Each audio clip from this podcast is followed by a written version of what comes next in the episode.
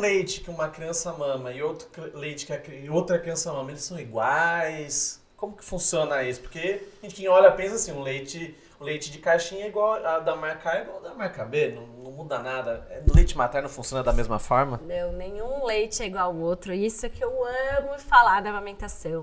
Eu brinco que é como se fosse uma maquininha de refrigerante, o peito, né? Então você coloca lá e se aperta. Ah, eu preciso de mais gordura, eu preciso de mais, é, mais líquido, eu preciso de mais imunoglobulinas. Então, assim, quando a criança entra em contato com o bico da mãe, o corpo da mãe entende o que, que o bebê está precisando. Um exemplo, se a gente pegar o leite materno de um bebê prematuro e de um bebê a termo, é totalmente diferente. Do bebê prematuro, ele vai ter mais gordura, mais imunoglobulinas, para poder para esse bebê poder ganhar peso e ficar mais forte. Um bebê que está doente, então uma mãe está lá amamentando, ela sempre tira o, leite. De repente a criança está doente, está resfriada, está com gripe, alguma coisa. E a, quando ela tira o leite, ela vai ver que a cor mudou desse leite. Por quê? Tem mais imunoglobulinas. Então, assim. Caramba! O corpo da mulher percebe que a criança precisa de mais anticorpo e a mulher é, produz mais anticorpo. Isso é tão lindo. Não, isso é extraordinário, porque, como você falou, é igual uma máquina de Coca-Cola, mas assim, benefício da saúde do próprio bebê, né? E um, talvez a, a, pergunta que mais devem te fazer, com toda certeza, em consultório, nas suas redes sociais, quantas vezes a criança tem que mamar por dia? Hum, boa pergunta. Gente, existe muito uma regra aí do 3 em 3 horas. Ai, tem que mamar 5 minutos uma mama, depois muda para outra mama. Tem o leite da frente, o leite de trás. Gente, desapega disso tudo, pelo amor de Deus. Criança tem que amamentar open bar de TT. ela tem que amamentar o dia inteiro, quanto ela quiser. Ela tem um reflexo de saciedade, ela vai parar, daqui a meia hora ela vai querer de novo. Então não é para ficar controlada. Tem um monte de aplicativo no celular que você fala ah, a última mamada foi à esquerda. Não, agora eu preciso mamar à direita. Eu mamei 10 minutos, agora eu preciso mamar 15. Gente, esquece disso tudo. Tem até um logo, assim, da minha camiseta para quem estiver assistindo no YouTube. o Open Bar de TT. Porque é isso, gente. Não controlem o tempo, não controlem a quantidade. Lembrar que, assim, a criança quando nasce, o estômago dela é do tamanho de uma azeitona. E aí vai crescendo, limão, tudo. Imagina ela encher isso toda hora. Criança mama porque tá com fome, criança mama porque tá com sede, criança mama porque quer um aconchego da mãe.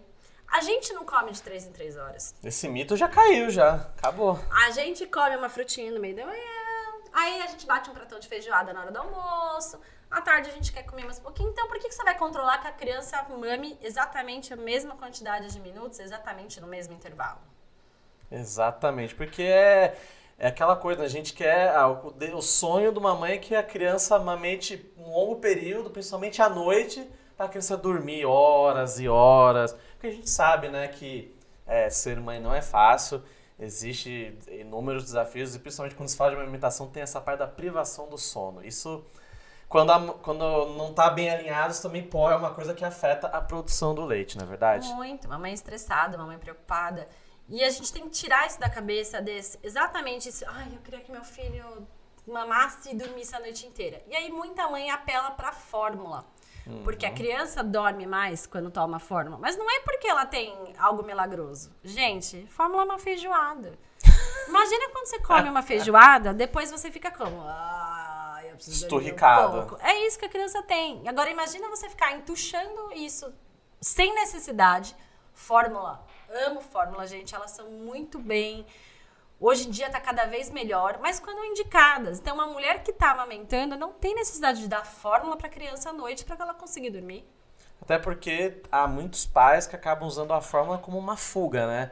Para não. Até pode ser uma palavra forte, para meio que fugir da responsabilidade de, do aleitamento exclusivo, não é verdade? É, então. Isso é bem complicado, né? A gente fala aí da licença maternidade, né? Gente, é isso. A mãe tá lá disposta pro filho.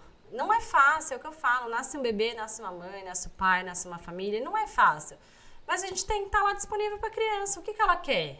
Entendeu? Qual que é os benefícios, né? Se a gente pensar assim, por quê? Ai, Paty, você tá falando aí de aleitamento materno, mas é a longo prazo, né? Leite materno aumenta a QI da criança, diminui riscos de infecções, a criança fica menos doente, tem menos hum. diarreia, tem menos alergias. Então, assim, os benefícios são tão grandes que é uma época tão pouca da nossa vida, né? Se a gente pensar em seis meses de aleitamento materno exclusivo, Durante uma vida inteira, o que, que é a gente dedicar seis, vezes, seis meses pro nosso filho? Colocar na balança, né? O que, o que acaba compensando, né? E sobre.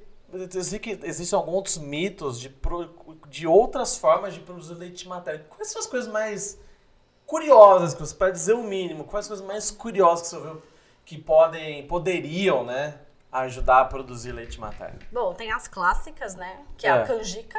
Canjica? Né? Do, ah, do, do, do, da festa junina. Da festa junina. Que lá é receita de vó, que tem que comer canjica para aumentar a produção de leite.